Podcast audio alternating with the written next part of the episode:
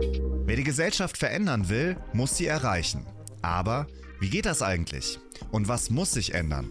In diesem Podcast sprechen wir über Ideen und Themen, die uns inspirieren und die etwas bewegen. Jede Staffel neu, mal mit Gästen im Dialog und mal ganz anders. Das ist Sprich, der Podcast von Neues Handeln. Hallo und herzlich willkommen zur ersten Staffel von Sprich. Mein Name ist Sebastian Nerzepski und ich möchte in dieser Staffel der Frage nachgehen, was wissen wir eigentlich über unsere Gesellschaft? Und genauer noch vielleicht, was ist eigentlich Wissen? Und darüber möchte ich heute mit gleich zwei Gästen sprechen. Bei mir sind Samira El-Wazil und Friedemann Karek. Hallo Samira, hallo Friedemann. Hi Sebastian, grüß dich. Hallo, danke, dass wir hier sein dürfen. Ihr beide seid Wissensmenschen. Ihr schreibt Bücher, sprecht und schreibt über viele ganz verschiedene gesellschaftspolitische Themen und habt einen gemeinsamen tollen Podcast. Ich muss gleich gestehen, ich bin nicht so der Riesen-Podcast-Hörer, ähm, höre aber durchaus äh, Piratensender Powerplay und ähm, bin immer wieder äh, sehr froh über die Themen, die ihr da angeht. Und ihr beide habt vor allem im vergangenen Jahr ein ganz, ganz tolles Buch geschrieben mit dem Titel Erzählende Affen. Mythen, Lügen, Utopien, wie Geschichten unser Leben bestimmen. Ich freue mich extrem auf das Gespräch ähm, und auf die Frage, der wir heute nachgehen wollen, nämlich gibt es eigentlich Wissen, das nicht erzählt ist? Und vielleicht auch noch, gibt es Wissen, das Narrative produzieren, das irgendwie eine eigene Form hat? Ähm, zunächst aber vielleicht mal zum Einstieg eine Frage, warum eigentlich Erzählung? Was hat euch an diesem Thema so fasziniert, dass ihr darüber ein Buch schreiben musstet? Ich würde sagen, da, mich hat vor allem motiviert, dass man so toll angekündigt wird, dann im Podcast. Samira, das war, das war die perfekte Einleitung, oder? Ein akustischer roter Teppich auf jeden Fall, ja. Ähm, die Erzählungen kamen eher zu uns, wir nicht zu ihnen, äh, sondern wir sprachen vor allem in unserem von dir sehr lieb beschriebenen Podcast häufig über narrative und politische Erzählungen und auch soziologische beziehungsweise Gesellschaftserzählungen. Die waren manchmal bewusst, manchmal unbewusst Teil unserer Überlegungen und auch äh, in unseren Versuchen einer Gegenwartsdiag einer zärtlichen Gegenwartsdiagnostik und Gesellschaftsanalyse. Und immer wieder kamen wir als einen roten Faden der Ariadne in unseren Gesprächen auf eine Erzählung. Manchmal auch Meta-Erzählungen, aber eben vor allem Narrative. Ähm, ob es jetzt in der Corona-Pandemie war oder auch in der politischen Kommunikation im Allgemeinen, in äh, Ungerechtigkeitsverhältnissen, ob wir über Rassismus oder Antisemitismus oder Sexismus gesprochen haben irgendwie schimmerte immer das Erzählerische hindurch. Und ich muss auch sagen, unsere Disziplinen sind da, glaube ich, auch natürlich ein bisschen mit äh, reingewoben. Ich als äh, von der Kommunikationswissenschaft herkommende, die ähm, mit Neue Deutsche Literatur in dem Fach irgendwie viel auch mit Texten arbeitet, mit Tendenzen, mit äh, Trends, mit Momenten, die irgendwie in Texten verhandelt werden und in Massenmedien verhandelt werden. Und äh, Friedemann als äh, Autor, als äh, journalistisch arbeitender, eben auch als schriftstellerisch arbeitender Mensch. Und ich glaube, da kamen wir dann da so ein bisschen interdisziplinär zusammen und die Geschichten dann, wie gesagt, zu uns. Außerdem wollten wir einfach mal dieses Modewort Narrative auseinandernehmen und wieder zusammensetzen, wie ein Kind so ein Matchbox-Auto. Und nachher funktioniert es nicht mehr. Aber es hat Spaß gemacht. Ja. Ich finde, also die, das finde ich, eigentlich finde ich diesen, diesen Nachsatz total wichtig. Zu sagen, ähm, Modewort, also sowohl Modewort, mhm. als auch funktioniert das eigentlich noch. Weil in der Tat ist das für mich eine total spannende Diskussion gerade, weil alle reden über Narrative. Ja, das, der Begriff ist gerade in den letzten zwei Jahren, euer Buch hat da mit Sicherheit einen, einen Beitrag geleistet, nochmal zu einem absoluten Buzzword geworden, was wirklich jeder und jede im Diskurs verwendet. Ähm, glaubt ihr denn, dass das noch funktioniert? Also glaubt ihr, dass es da noch so eine gemeinsame Bedeutung dessen gibt, was ihr damit meint? Und ich weiß, dass wir, zumindest wir drei, was ähnliches damit meinen, was Narrative sind. Hat es jemals funktioniert? Also das ist ja bei so Wörtern, die, die, die, schwappen irgendwo, irgendwie in den Sprachgebrauch von irgendwoher. In dem Fall, glaube ich, Narrativ ist eine der vielen Anglizismen auf eine Art. Das ist ähm, eigentlich nur im deutschen akademischen Diskurs bis, bis vor ein paar Jahren geläufig gewesen, ein Narrativ. Ähm, natürlich so, wem Lyotard oder solche äh, französischen äh, in was sagt, so die, die haben das ja benutzt, aber da, das war ja schon ein, äh, ja, ein, ein gewisser äh, Sprachraum, der sich der, der sich dessen bemächtigt hat. Und dann, glaube ich, so in die Umgangssprache vor ein paar Jahren kam es ja schon aus, aus den USA, wo es eben auch dieses Politisierende, also wer bestimmt das Narrativ einer Story, eines, eines Spins, so äh, dahingehend benutzt wurde. Ähm, insofern würde ich mal sagen, äh, wir haben es so wir haben es so dankbar aufgenommen, weil es, weil es sich für uns in diesem Wort schon etwas verdichtet. Und das versuchen wir eben auch im, dem, im Buch nachzugehen, nämlich, dass man die Wirklichkeit, dass man unseren Austausch und das, was wir Öffentlichkeit nennen, ähm, eben durch eine Brille betrachtet, die schaut, was wird da erzählt. Also, und eine Erzählung, eine Geschichte oder ein Narrativ hat ja gewisse strukturelle Merkmale. Also jemand, der handelt, jemand, der was dagegen hat, ein, ein, Konflikt, eine Lösung, so ganz kurz gesagt. Und das klingt erstmal banal und dann denkt man, ja gut, klar, natürlich, wenn ich ins Kino gehe oder ein Buch lese, ist das ist so. Ähm, aber wenn man das konsequent politisch ausdeutet und anwendet, beziehungsweise gar nicht selber macht. Wir haben das ja nicht erfunden, sondern schaut, wie das Akteure im Politischen benutzen und sich eben auch anschaut, gerade durch die Antagonisierung, also durch das Stellen einer Gruppe oder eines Menschen als Bösewicht, was ganz oft eben in extremistischen äh, politischen Erzählungen eben Kernbestandteil ist. Ohne die könnten extremistische Erzählungen gar nicht funktionieren. So, dann wird, dann merkt man schon, okay, dann kommt man irgendwie ins Nachdenken und dann kann man es analysieren kommen und dann wird es konkret und sagt man, was erzählt Donald Trump eigentlich für Geschichten? Was erzählt, was hat Barack Obama vielleicht dagegen für eine Geschichte erzählt über Gesellschaft? Was sind eigentlich, was heißt das eigentlich, eine Geschichte über eine Gesellschaft erzählen? Was, was heißt das soziologisch? Was heißt das kulturell? Wie ist das, was kann man da historisch rausfinden? Was haben die alten Griechen sich für eine Geschichte über sich selbst, über Individuum und die Gesellschaft erzählt? Wie ist es, war es im, im sogenannten Dritten Reich? Reich und so weiter. So, und dann wird es irgendwie reich und dann wird es spannend, dann wird es interessant und dann wird es vielleicht ein etwas zu dickes Sachbuch. Ja, also was, was da schon drin steckt, ist für mich eigentlich die Kardinalsfrage. Nämlich, sind Narrative überhaupt strategiefähig? Also mhm. das, was, ähm, was, das war das, was mich immer persönlich ganz, ganz mhm. stark mhm. umgetrieben hat bei dieser Beschäftigung mit Narrativen. Denn in der Tat, ich teile es total, was du sagst. Für mich ist, sind Narrative auch so ein Grundprinzip. Ja, also ich, ähm, wenn ich Welt und Kommunikation und Gesellschaft betrachte, dann sehe ich die überall. Ja, ich glaube, das ist ein Grundmodus, der, der, in dem wir Sinn in die Welt tragen. Ja, in dem wir Sinn durch die Welt tragen und dem wir uns ähm, verständigen über alles, was da draußen so passiert. Und es gibt, ähm, das war immer meine Überzeugung, es gibt eigentlich keine Kommunikation, die nicht erzählt ist. So, ja, also zumindest wenn wir in diese Öffentlichkeit schauen, so wie du es auch gesagt hast. Die große Frage ist ja dann, genau wie ihr sagt, es kommt aus den USA, also als, als Narrative Strategy, ja, wo dann, ähm, wo dann eben Obama ist immer das Riesenbeispiel gewesen. Ich glaube, Hope hat, diese Hope-Kampagne hat da, glaube ich, so diese, dieses Buzzword nochmal so befeuert. Ähm, ich weiß aber gar nicht, ob das wirklich funktioniert. Das ist so ein bisschen meine, meine große Frage, ob das wirklich funktioniert, ob der, diese Frage nach dem Erfolg von Narrativen so einfach zu beeinflussen ist. Ähm, wie seht ihr das? Also glaubt ihr, dass das so einfach geht, dass man nur A und B und C macht und dann hat man ein Narrativ, was funktioniert, in Anführungszeichen? Erstmal zur Funktionalität von Narrativen. Ich glaube, das ist fast die falsche Kategorie, um sie auf Narrative anzuwenden. Friedemann, du hast immer so ein schönes Beispiel, ich glaube mir das jetzt, ähm, dass das äh, das Denken in Geschichten oder das, äh, die Informationen für sich zu vernarrativieren, für unser narratives Gehirn, im Grunde genommen analog funktioniert wie Farben sehen. Es ist nicht etwas, das wir jetzt aktiv ein- oder ausschalten, sondern es ist einfach eine Wahrnehmung, ähm, die wir haben über unsere Wirklichkeit, eine, eine auf Grundlage unserer kognitiven Fähigkeiten bestehende Wahrnehmung der Wirklichkeit.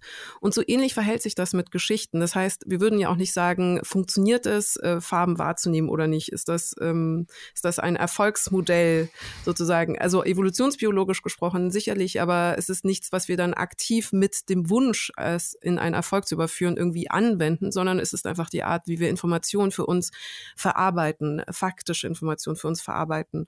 Und ähm, das haben wir auch in dem Buch versucht zu ergründen, dem geht ja eben eine lange evolutionsbiologische Geschichte und anthropologische Geschichte voraus, die eben mit beeinflusst hat, warum wir so denken, wie wir denken. Also man kann quasi das Funktionieren, wenn wir so denken wollen, von Narrativen in unserem Blut, in unserer Biochemie und, und in unseren neurologischen Reaktionen messen. Das heißt, Jein, es gibt ein Funktionieren von Narrativen und Jein, es ist schwer, das aber strategisch hervorrufen zu wollen, in dem Sinne von, äh, das hat jetzt zu funktionieren und dennoch versuchen wir es natürlich mit Storytelling-Überlegungen und natürlich im politischen Diskurs ähm, oder auch im wissenschaftsjournalistischen Diskurs beispielsweise.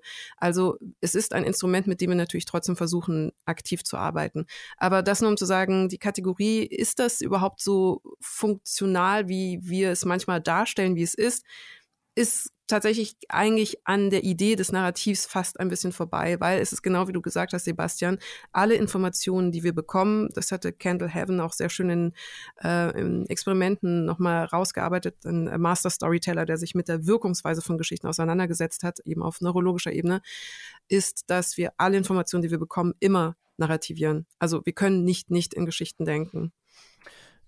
Jetzt hast du schon sehr, sehr viele wichtige Dinge gesagt, die, die auch im Buch nochmal ähm, ausführlich erklärt werden. Wer jetzt denkt, ja, ja, da können sie ja viel behaupten äh, mit hier im, kann man im Blut messen. Dann kann es tatsächlich, also die, das erste Drittel des Buches, um dafür auch gewissermaßen Werbung zu machen, weil es, glaube ich, in diesem Kontext ganz wichtig, wo man ja schnell auch so bei Schlangenölverkäufern und Quacksalbern ist und irgendwelchen sogenannten StrategieberaterInnen, es ist sehr viel Wissenschaft auch zum Erzählen schon passiert, also evolutionsbiologisch und so weiter. Und äh, die haben wir versucht abzubilden. Das hilft dann vielleicht auch weiter dem zu folgen. Aber Sebastian, deine, deine Frage nach der Strategiefähigkeit, ähm, also nach der, man könnte auch sagen, wertfrei gesprochen, nach der Manipulations- äh, Weise von Narrativen. Also kann ich, wenn ich mhm. sage, ich möchte, dass die Leute glauben, der Himmel ist nicht blau, sondern grün, kann ich eine Geschichte erzählen, die quasi vielleicht sogar gegen die Fakten, gegen die beobachtbare Realität funktioniert. Das wäre sozusagen ähm, die, der absolute Beweis einer Strategiefähigkeit. Und ähm, vielleicht mal an einem Beispiel gesprochen. Ich finde schon, dass, dass, dass der Begriff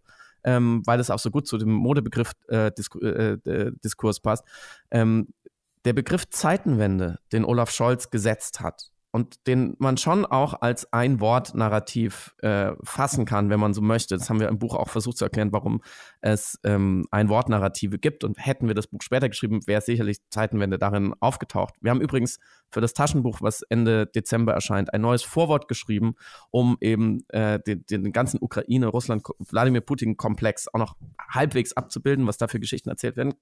Werbeeinblendung Ende. Ähm, jedenfalls in dem Moment, als Deutschland wirklich überrumpelt war und auch eine, eine gerade erst gebildete Regierung überrumpelt war mit einer völlig veränderten Realität, nämlich einem Angriffskrieg, einem völkerrechtswidrigen Angriffskrieg auf europäischem Boden durch äh, die russische Föderation. Die sich zwar, das hatte sich zwar abgebildet, äh, ange, angedeutet und die CIA wusste Bescheid und so weiter und trotzdem muss natürlich ein Bundeskanzler in dem Moment relativ spontan reagieren. Und was macht Olaf Scholz? Er erzählt uns eine Geschichte, äh, beziehungsweise er erzählt uns unsere Rolle in dieser Geschichte neu. Weil der Bösewicht ist irgendwie klar, ist Russland, ähm, die, die, das Opfer ist klar, ist die Ukraine, das würden die allermeisten Menschen in Deutschland unterschreiben und die, die es nicht unterschreiben, sind in dem Moment vielleicht auch mal kurz egal. So, aber wer sind wir dann? Wo stellen wir uns in diese Geschichte? Und da, da komme ich wieder zu diesem ganz äh, einfachen äh, Modell.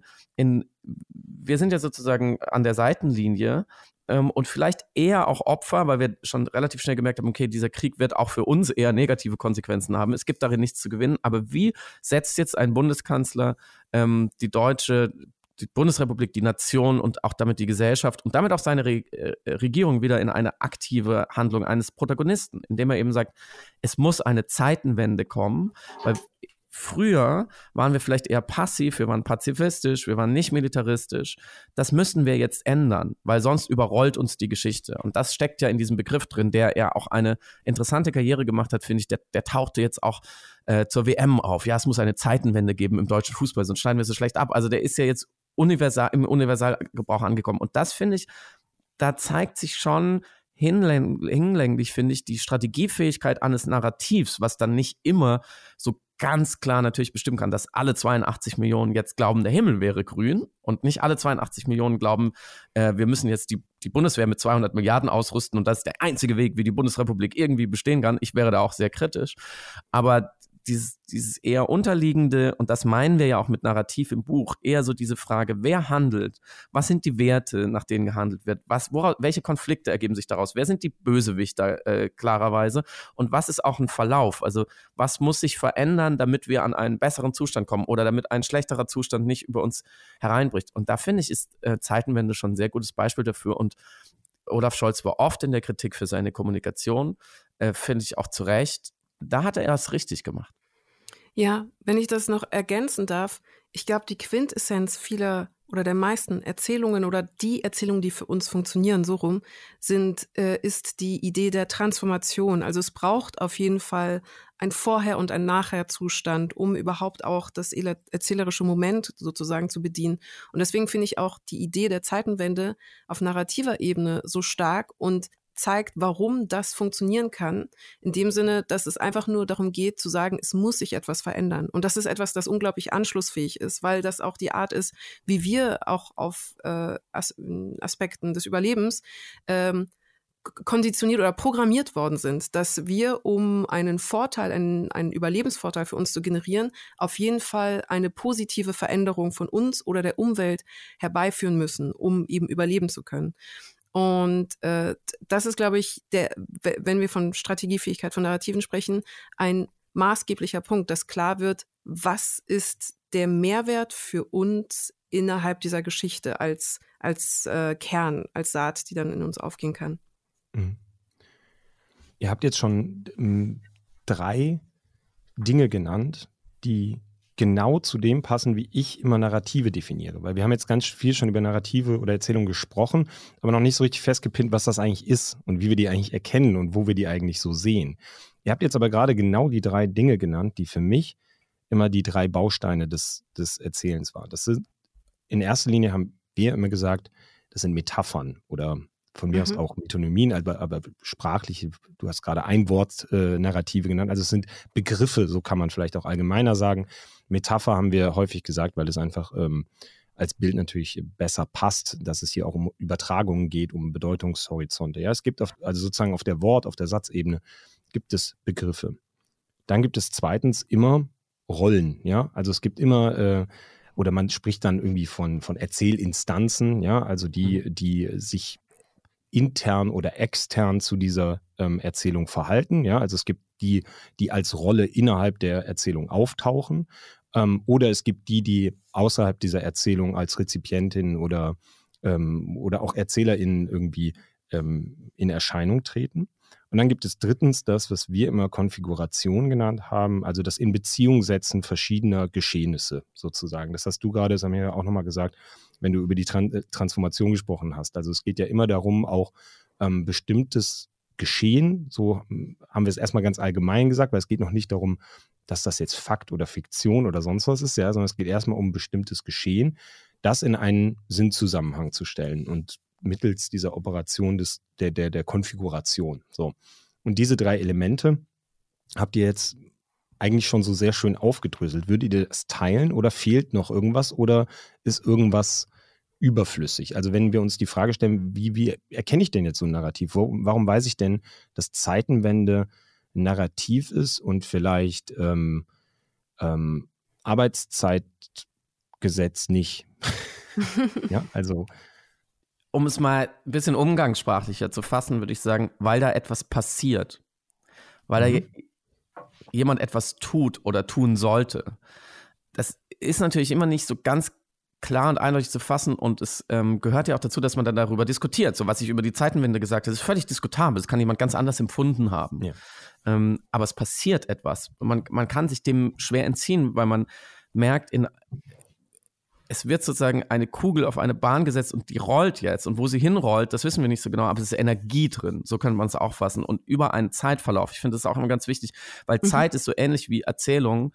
Und ich, ich versuche jetzt nicht auszurufen, aber Zeit ist auch etwas, was wir ähm, immer als gegeben annehmen, was wir selten wahrnehmen. Wir nehmen es nur wahr, wenn es fehlt oder wenn es in, in, Konflikte tritt. Aber ähm, eine Erzählung könnte ja, ohne dass es Zeit gibt, die verstreicht, überhaupt nicht funktionieren. So, und dass, dass diese Zeit aber gesetzt wird und eine Funktionalität erhält. Ich glaube, das ist auch ein Kernbestandteil von äh, Erzählung. Und das passt jetzt zufällig sehr gut zur Zeitenwende, aber man kann es jetzt auch mit allem anderen äh, überprüfen. Fußballspiel wäre sehr langweilig, wenn ich Zeit verstreichen würde und am Ende wäre es fertig. So. Ja. Wir, äh, ich kann das gerne parallelisieren auch mit unserer Analyse von ähm, Bildern. Wir haben nämlich äh, auch versucht zu ergründen, ob es in Bildern, äh, in, ja, in Fotos beispielsweise eben so etwas wie eine Erzählung gegen, geben kann und ein Narrativ. Und äh, um quasi an das anzuschließen, was Friedemann gesagt hat, ein wichtiger Faktor ist auch nicht nur ein Vergehen von Zeit, also ein chronologisches Empfinden oder ein Empfinden von, von, einer, von einer Progression, äh, sondern auch eine Wenn-Dann-Beziehung oder ein Kausalzusammenhang. Also die Akteurinnen, die Protagonistinnen sind in eine Handlung involviert und bedingen dadurch, dass sie etwas tun oder etwas nicht tun, dass etwas anderes eintritt, ein anderer Zustand eben der Protagonistinnen oder der Situation als solches.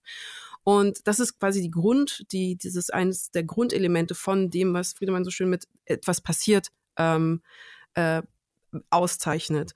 Und ich, ähm, warum ich das Beispiel der Bilder herangezogen habe, man unterscheidet tatsächlich in der Bildanalyse zwischen den statischen Bildern und äh, den erzählenden Bildern. Statische Bilder ist einfach ein Foto dann von einer Orange oder sowas. Da passiert ja offensichtlich nichts. Und bei den erzählenden Bildern muss ein Akteur, eine Akteurin zu sehen sein. Ähm, das, was man Vektor nennt, also ein Bezug dieser Figur zu etwas anderem, einer anderen Figur oder einer Handlung oder dem, was etwas, äh, dem, was passiert. Und tatsächlich ähm, auch Protagonisten. Das, sind, das ist auch der Begriff dann aus der Bildanalyse. Und das fand ich ähm, erkenntnisreich, als ich das gelesen hatte, weil die Bildanalyse mit der Narratologie erstmal gar nichts am Hut hatte, sondern es war eine reine inhaltsanalytische, eine ästhetische Auseinandersetzung, wie ähm, Bilder aufgebaut sind. Und sie haben, ohne es zu wissen oder vielleicht unbewusst, äh, identische Begriffe aus der narratologischen Forschung übernommen, um zu beschreiben, dass etwas auf einem Bild tatsächlich in Handlung in einer Erzählung stattfindet. Und das kann man auch auf unsere ähm, Verhandlungen von narrativen Erzählungen natürlich in Diskursen anwenden. Also in dem Moment, wo es eben keine äh, keine Kausalzusammenhänge gibt und keine Chronologie, die diese Kausalzusammenhänge nochmal in eine Form bringt oder in eine, in eine Periode bringt, ähm, haben wir nicht das, was man Erzählung nennen könnte in dem Sinne. Also es muss, glaube ich, ähm, ganz banal runtergebrochen immer eine Veränderung geben können. Weil sonst ist es an und für sich keine sinnhafte Erzählung. Mhm. Ich finde es super, dass du die Bilder mit reinnimmst, weil ähm, die auch, ja, bei uns, ich sage immer uns, weil damals in meinem alten Leben an der Uni ähm, habe ich das in einer kleinen Forschergruppe gemacht, wo wir über Narrative geforscht haben. Und ähm, wir haben da auch natürlich immer gesagt, Bilder sind extrem wichtig dafür. Ja, also wir haben sozusagen uns dieses kleinen kulturwissenschaftlichen Tricks ähm, bedient und einfach gesagt, es ist Text. Ne? Also alles mhm. ist Text. Also Bilder mhm. sind Text, Gesten sind Text, Mimik ähm, und natürlich das geschriebene und gesprochene Wort, was wir irgendwie analysieren können, ja, als Narrativ. Und dann ist man natürlich ganz schnell dabei. Ich habe damals dann ähm, ähm, zu, zu Narrativen im Wahlkampf geforscht und dann merkt man ganz schnell, dass plötzlich die Merkel-Raute eben auch ein Teil des Mutti-Narrativs wird. Ja? Mhm, also mhm. wo, wo sich beides gegenseitig bedingt, beeinflusst und, ähm, ähm, und in einer Wechselbeziehung steht, ja, wo, wo Sinn und Bedeutung hin und her geschoben wird zwischen gesprochenem Wort, zwischen politischem Handeln und zwischen, ähm, zwischen solchen Bildebenen, ja. Also äh, wie jetzt, wie jetzt die Raute, die dann ja im Übrigen auch ähm, damals am Berliner Hauptbahnhof riesengroß plakatiert wurde, wo es dann mhm. natürlich plötzlich ein, ähm, ja, natürlich eine, eine, Erzählung oder eine erzählerische Kraft nochmal ganz anders entfaltet. Ähm, mich würde noch eine Sache interessieren, weil das so eine hm, so ein bisschen auf dem Untertitel eures Buches auch beruht. Ihr schreibt ja von Mythen, Lügen, Utopien, ja, im, im, im Untertitel. Alles drei Begriffe, die ähm, so ein bisschen ja auf eine, ich sag mal, eine, eine vorsichtige Skepsis hinsichtlich des Wahrheitsgehaltes von Erzählungen anspielen. so möchte ich es mal sagen. Ja, es sind ja mhm. alles Begriffe, die jetzt, ähm, die man in irgendeiner Form auch als Gegenbegriff zum Fakt oder zu Objektivität oder sowas äh, nutzen könnte. Und was ja immer so in dieser Debatte um Narrative, um Erzählungen noch so mitschwingt, ist ja, die sind irgendwie auch nicht wahr. Mhm. Ja, also sind in irgendeiner Weise ähm, ist da vielleicht sowas, ähm, ja, sowas Falsches mit drin. Ähm, seht ihr das auch so? Also im Prinzip kann ich jetzt wieder sagen, du hast die Antwort eigentlich so ein bisschen schon gegeben, weil wenn es ein Grundprinzip ist von Sprache und von, von Wissen, ja, wie wir, wie wir Wissen irgendwie so erkennen und, und rezipieren, dann geht es da erstmal vielleicht noch gar nicht um diese Kategorie wahr oder falsch, ja. Aber trotzdem ist es natürlich so ein Vorwurf, der häufig gemacht wird, ja. So, ähm, der, der, häufig gestellt wird an, an Narrative als etwas, etwas Unwahres.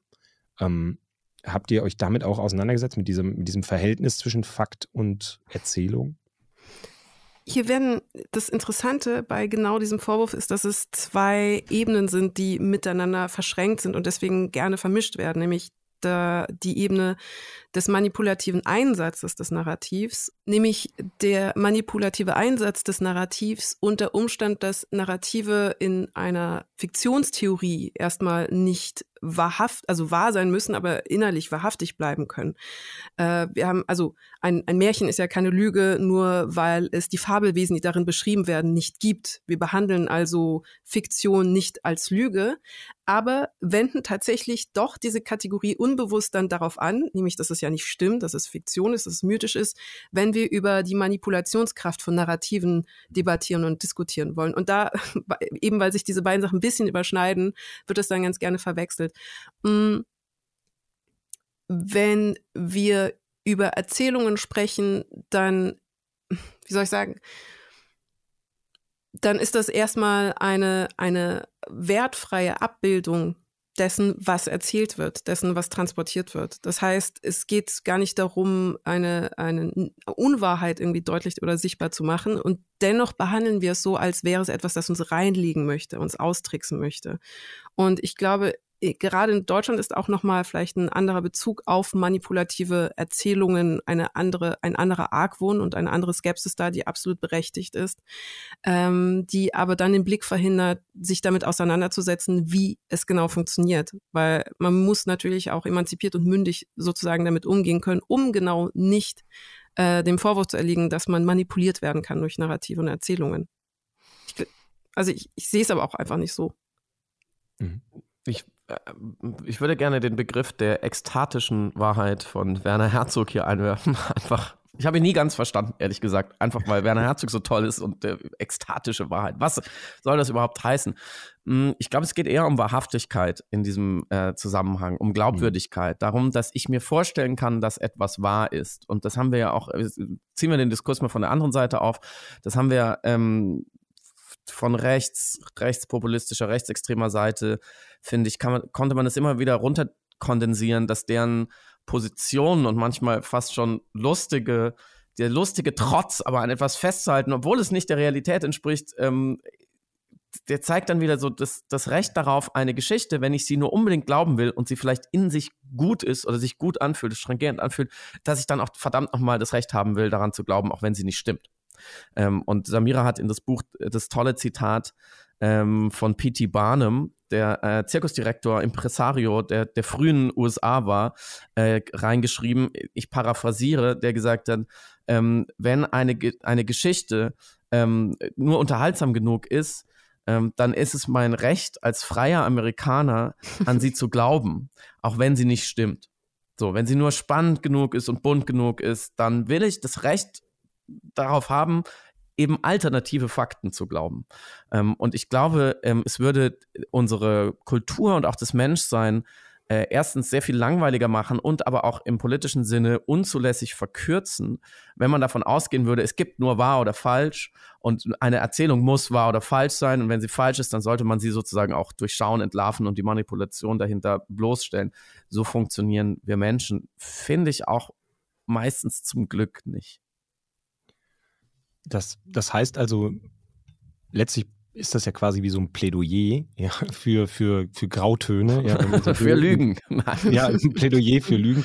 Nee, aber ich würde es, würde es sagen, Plädoyer für Kreativität. Also, die ja auch nicht immer zwingend ähm, äh, richtig oder falsch ist. So, ja, also Kreativität, das ist ja eine Kategorie, so wie Samira gesagt hat, die, die, die trifft darauf gar nicht so richtig zu. Wenn wir jetzt versuchen, irgendwie kreative Prozesse oder Kreativität ähm, darüber zu sprechen, dann trifft richtig und falsch eigentlich nicht zu. Ja, dann trifft auch wahr und falsch irgendwie nicht zu. Und für uns war immer diese, diese, dieser kreative Aspekt des Sprachgebrauchs ein total wichtiges Moment bei, diesem, bei dieser Auseinandersetzung mit Narrativen, weil es immer ja darum geht, nochmal ähm, den eigenen neuen Twist bei der Deutung einer Sache zu finden. Ja? Also man versucht ja nicht immer nur das zu erzählen, was man schon gehört hat oder nochmal wiederzugeben. Ja? Es gibt natürlich das Tradieren, das Weitergeben, aber das funktioniert ja gerade auch, weil es immer wieder leicht adaptiert wird und diese persönliche Note da so mit reingewoben wird, ja, sodass Erzählungen wirklich sich verfestigen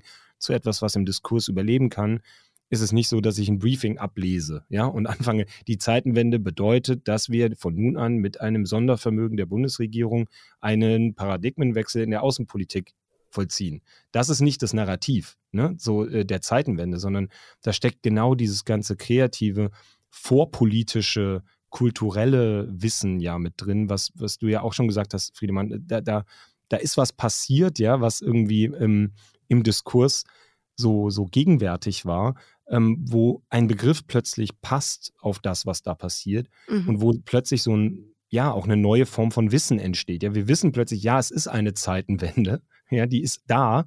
Ähm, die war aber auch irgendwie schon da, bevor sie benannt wurde oder eben auch nicht. Ja, also sie ist dadurch entstanden, dass sie plötzlich benannt wurde und wir plötzlich einen Begriff haben, etwas zum Anfassen und wie du sagst, zum Diskutieren. Ja, etwas zum drüber nachdenken, zum Reflektieren. Und so entstehen, glaube ich, ähm, Narrative eben immer in diesem, in diesem Zusammenspiel, ja, aus persönlichem Deuten. Ähm, wir haben immer mit dem Begriff der Vielstimmigkeit natürlich operiert. Die Polyphonie ist ganz wichtig, ja. Also Narrative entstehen nicht, ähm, wenn ein Mensch einen, eine Story erzählt, ja, sondern sie entstehen erst durch das Aufgreifen, Weitererzählen, Mitdenken daran und durch diese kreative Nutzung von Sprache und die, die, ja, das Weiter, Weitererzählen, das Weiterleben lassen von, von Narrativen. Ja, es ist auch so, dass gerade im Rahmen eines Sprachspiels allgemein, also ein Publikum ja involviert ist in, ähm, im, im Annehmen oder Ablehnen einer Behauptung, die aufgestellt wird.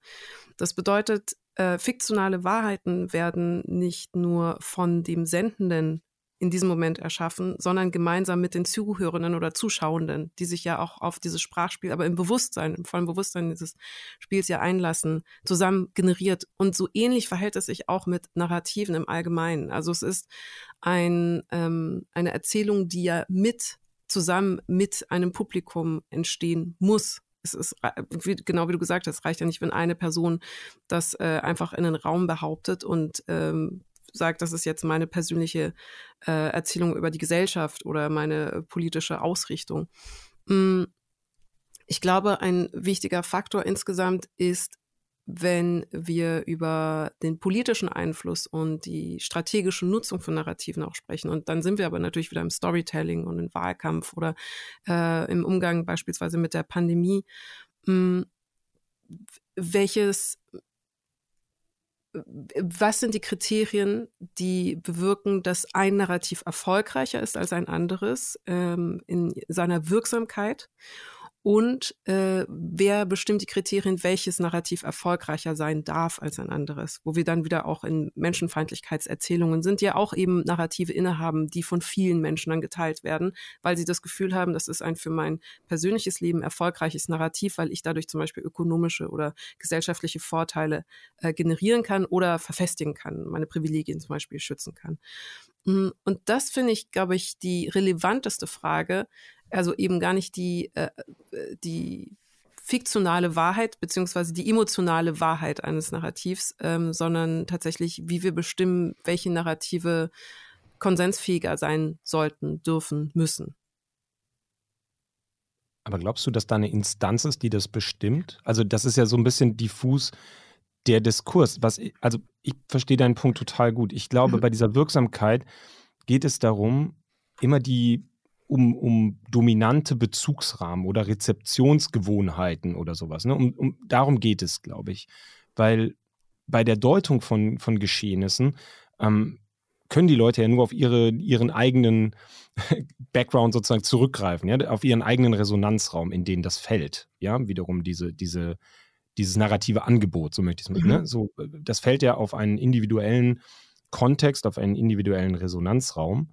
Und eigentlich geht es ja, finde ich, darum, wenn wir jetzt darüber sprechen, wie wir darauf auch Einfluss nehmen können, geht es darum, auch diese Rezeptionsgewohnheiten, diese Be Bezugsrahmen zu verändern, mhm. ja, mhm. indem wir neue Formen von Repräsentation schaffen, indem wir eben neue Deutungsangebote in den Diskurs einspeisen, ja, damit nicht nur tradierte Bilder, nicht nur tradierte Deutungen äh, von, von Geschehnissen zulässig sind. Ja, dann, dann, dann brauchen wir eine schwarze Ariel. So, und dann mhm. brauchen wir ähm, neue Sehgewohnheiten, um, um sagen zu können, ja klar, äh, eine Disney-Prinzessin kann, ja, kann schwarz sein. So, mhm. ohne mhm. dass es in irgendeiner Form jetzt äh, eine fiktive, ja, da sind wir dann doch wieder bei ne, eine fiktive, ähm, äh, ausgedachte Story ist, damit du dich auch wohlfühlst. Nein, ich habe es ja gesehen. Ne? Es, ist, es gibt's, es ist eine, eine, wenn man so will, legitime Deutung von Geschehen. Ne?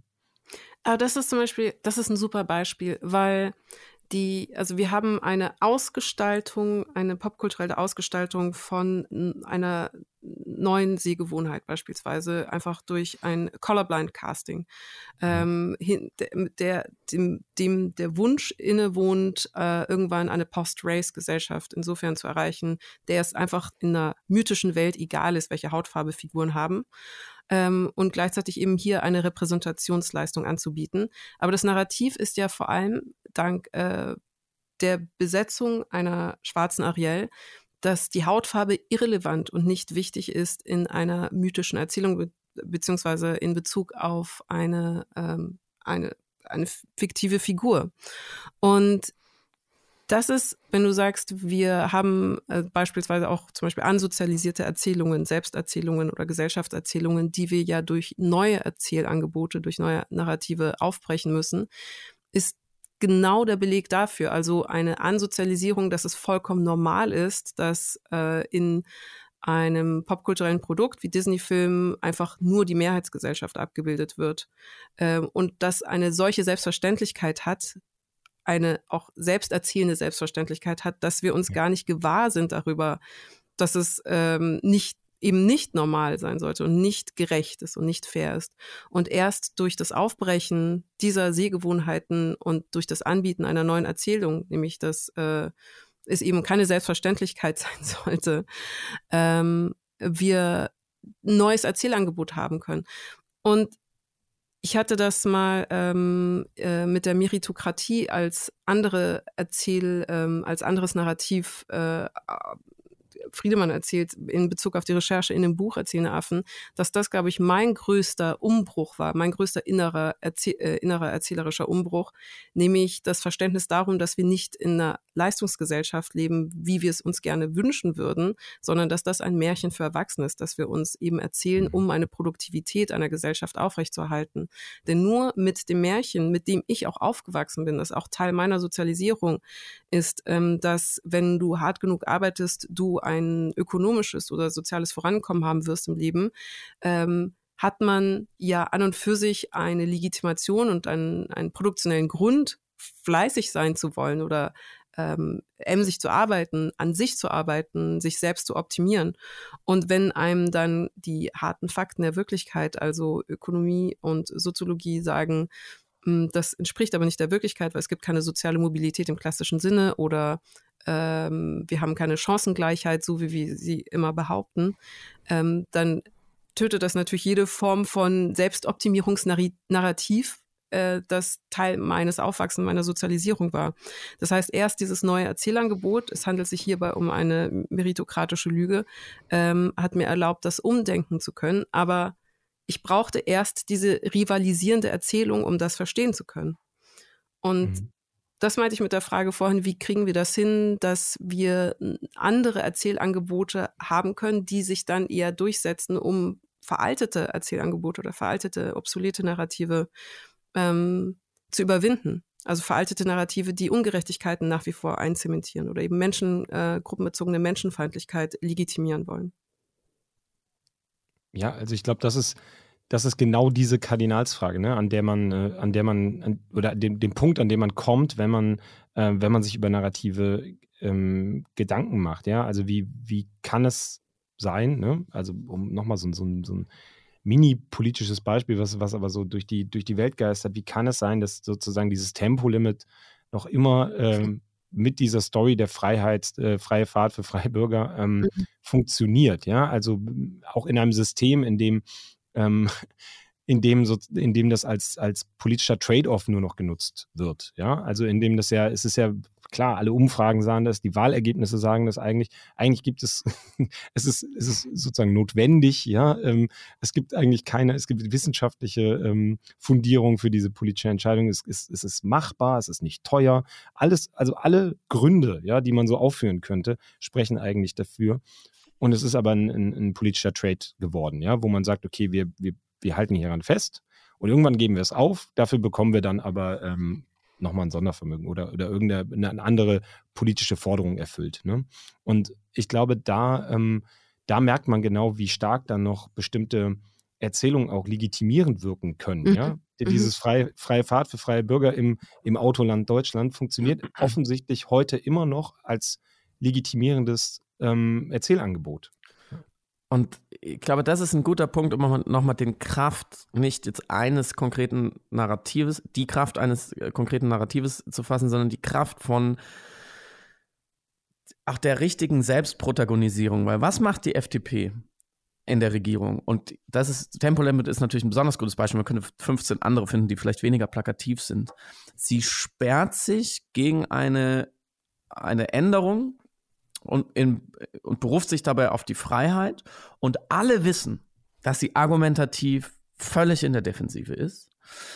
Alle wissen, dass das überfällig ist. Es ist ja auch eine Sonderrolle, die Deutschland da annimmt. Also es ist völlig klar, wo die Reise hingeht und es wird sowieso irgendwann kommen. Aber indem sich die FDP gegen die ähm, Argumente und auch gegen die wissenschaftlichen Untersuchungen und gegen die Realität der Klimakrise und so weiter und gegen alle, alle, alle, alle, alle stellt, er überhöht sie natürlich die eigene Protagonisierung im Auftrag der Freiheit. Also jemand, der für die Freiheit streitet gegen äh, ebenbürtige Gegner, schon mal nicht schlecht. So jemand, der für die Freiheit streitet an Stellen, wo sie sehr sehr wichtig ist und argumentativ gut belegbar ist, auch okay. Aber jemand, der für die Freiheit streitet in dieser schlechten Position, der macht sich natürlich zum ultimativen Held oder Heldin ähm, dieses Wertes. So ähm, und das finde ich, das sieht man an ganz, ganz vielen anderen Stellen. Äh, auch sowas wie eine implizite Selbstviktimisierung. Wir sind sozusagen die letzten Aufrechten, die noch dafür kämpfen, dass ihr eure Freiheit leben dürft. Klammer auf. Und gerade an diesen trotzigen Stellen zeigt sich ja erst, wer wirklich sozusagen belastbarer Champion der Freiheit ist. Klammer zu. Und mhm. wir sitzen dann an der anderen, äh, auf der anderen Seite dann manchmal da und sagen so, wie lange wollen sie sich denn da noch so unnötig querstellen? Also wo, wozu? Es ist doch so eindeutig. Und da kommt der schöne Unterschied zwischen den Wörtern nicht, nicht weil, sondern gerade, also nicht obwohl, sondern gerade deshalb. So, was mir mhm. immer wieder auffällt, das sind super Erklärungsmuster, um zu verstehen, warum Leute tun, was sie tun. Sie tun es nicht, ähm, weil sie argumentativ, äh, obwohl sie argumentativ in der Defensive sind, sondern gerade deswegen. Gerade da wird der, wird der Kampf interessant und die eigene äh, Überhöhung als äh, Protagonist überhaupt erst ähm, wirklich spürbar. Vielleicht für eine Klientel, die auch weiß, dass gewisse Dinge sich ändern werden und äh, dass das nun mal der Lauf der Welt ist. Aber es so lange aufzuhalten, wie nur geht, ähm, ist dann schon die eigene Heldenreise. Mhm. Mm, und um das noch zu ergänzen, die Protagonisierung finde ich ein sehr gutes Stichwort. Die Wirkmacht von Narrativen ähm, basiert auch auf dem Selbstwirksamkeitsangebot, das diese machen. Und ich glaube, das ist die, das Potenzial, das transformative Potenzial, was vielleicht am stärksten oder am meisten eigentlich abgeschröpft werden müsste. Ähm, also die Idee, dass äh, man Menschen durch das Verständnis ihrer eigenen äh, Heldenreise oder Heldinnenreise sozusagen ähm, eine, eine Mündigkeit und Emanzipation mit an die Hand geben kann. Also ein Verständnis über Gerechtigkeitswerte, ein Verständnis über Gleichberechtigung, ein Verständnis über sich äh, in Bezug auf äh, die Welt und die, die Resonanz, die man ja ähm, äh, zueinander hat. Und ich glaube, das ist vielleicht der entscheidende Punkt, der auch Narrative oder ja, doch Narrative vor dem äh, Vorwurf der, der Manipulation ein bisschen bewahren kann, nämlich dass sie eben auch äh, Selbstwirksamkeits- und Mündigkeitsangebote sein können und müssen und sollten. Also ein Verständnis darum, was man eigentlich erreichen kann und muss. Ganz besonders in Bezug auf die Klimakrise. Also ich glaube, da ist äh, noch ein riesiges Feld, was wir irgendwie ähm, für uns verstehen müssen, also jetzt als ähm, GesellschaftsanalystInnen ähm, oder eben wir jetzt hier zu dritt als NarrativuntersucherInnen, äh, wie, wie wir das Verständnis, und das Thema ist ja auch ähm, dieses Podcast, nämlich Wissensvermittlung oder wie wird Wissen überhaupt, wie entsteht Wissen, wie wird äh, Wissen generiert und wie wird es vermittelt, ist das Wissen, was wir um die Klimakrise haben, das faktische Wissen und auch das Verständnis, das mittlerweile auch in der politischen Sphäre und in der gesellschaftlichen Sphäre 100% angekommen ist. Es ist kein orchideales Thema und es ist auch gar nicht mal mehr so ein komplexes Thema oder undurchdringliches Thema, sondern es ist von allen verstanden, verstanden worden.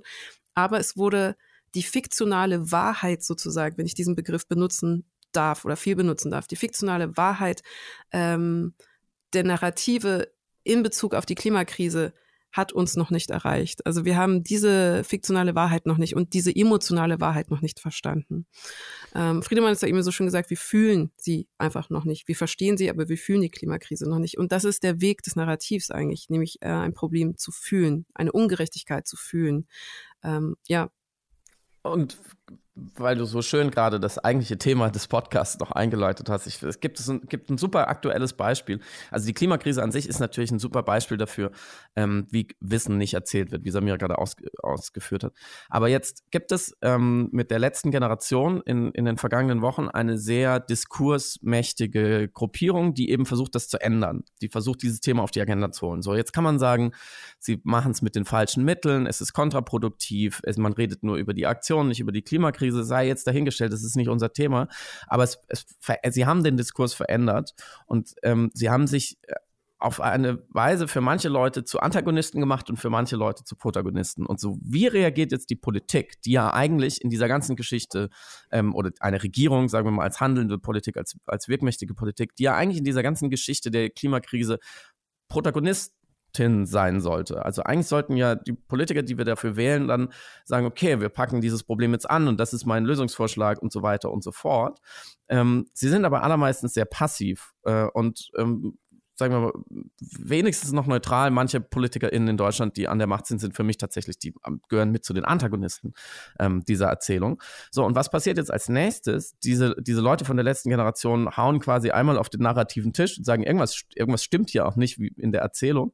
Ähm, ähm, und wie reagiert jetzt der, der in diesem Fall, muss man leider sagen, sogenannte Rechtsstaat darauf? Der kriminalisiert diese Leute der antagonisiert die letzte Generation wieder. Der will mir jetzt als BürgerInnen erzählen, die stören die öffentliche Ordnung so, die müssen ins Gefängnis, in Präventivhaft, ähm, die müssen wir behandeln wie Terroristen und tatsächlich von den Innenministerinnen angestoßen, das muss man sich mal vorstellen, von den Innenministerinnen angestoßen ist die ultimative Antagonisierung, dass man die letzte Generation jetzt als kriminelle ähm, äh, Vereinigung einstufen will. Und ähm, wie, wie, wie eine Mafia. Ja, wie eine, wie eine Terrorgruppe. So, und da merken wir, dass wie, wie hart der Kampf um diese Positionierung in einem narrativen Schema geführt wird.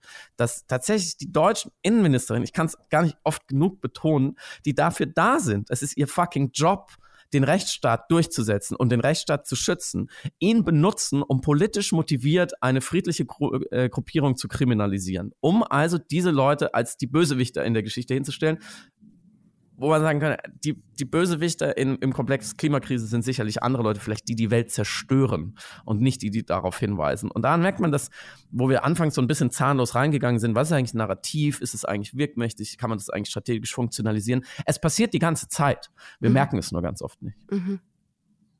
Jetzt habe ich mich aufgeregt, Entschuldigung. mit, mit sehr, sehr gutem Recht, denn natürlich ist auch da nochmal ähm, eine, eine narrative Wirkmächtigkeit hinsichtlich der, der Funktionalität von Staat, die du äh, beschrieben hast. Ne? Also ähm, ähm, man könnte auch, ähm, und ich glaube, das ist das, was, äh, was zur Legitimation von Staat dazugehört, die, die ähm, Erzählung propagieren, dass man sagt, okay, der Rechtsstaat bewegt sich halt nun mal in bestimmten Grenzen, ja, ähm, die ähm, die außerhalb dieser Grenzen eben nicht legitim sind. Ja, und das ist das, was wir eben versucht haben, noch diese, diese legitimitätsstiftende Kraft von Narrativen in der politischen Sphäre so ein bisschen zu beleuchten. Ähm, wo eben auch politisches Handeln oder auch gesellschaftspolitisches Handeln möglich, unmöglich und äh, incentiviert oder, oder verunmöglicht wird. So, ne? das, sind, das sind natürlich genau solche Mechanismen, die, die zum Tragen kommen, wenn, äh, wenn wir plötzlich solche Störmomente haben, Krisenmomente äh, Momente haben, wo eben bestehende ähm, Recht und Ordnung sozusagen, wo die eben nicht mehr walten, ja, wo plötzlich ähm, wir ausbrechen müssen aus unseren Mustern. Ich würde gerne noch zwei, zwei bis drei Stunden mit euch weiterreden, aber ich weiß, dass wenn ich ähm, auf die Uhr schaue, dass wir leider schon so langsam zum Ende kommen müssen. Und ähm, mir bleibt an der Stelle, glaube ich, einfach nur ein ganz, ganz herzliches Dankeschön zu sagen an euch beide, ähm, weil ja, mir macht es immer einen Heidenspaß als, ähm, als Narrativmensch, mich mit Menschen auseinanderzusetzen, die genauso tief im Thema drin sind und die total Lust haben, darüber zu diskutieren und um die unterschiedlichen Aspekte und ähm, ja, und auch Wissensformen, die Narrative irgendwie so produzieren, zu diskutieren. Leider sind wir gar nicht so sehr zu dieser Wissensfrage gekommen, aber ehrlich gesagt ist mir das herzlichst egal, denn es war ein tolles Gespräch und ich danke euch beiden sehr. Wer die Gesellschaft verändern will, muss sie erreichen. Aber wie geht das eigentlich? Und was muss sich ändern? In diesem Podcast sprechen wir über Ideen und Themen, die uns inspirieren und die etwas bewegen. Jede Staffel neu, mal mit Gästen im Dialog und mal ganz anders. Das ist Sprich, der Podcast von Neues Handeln.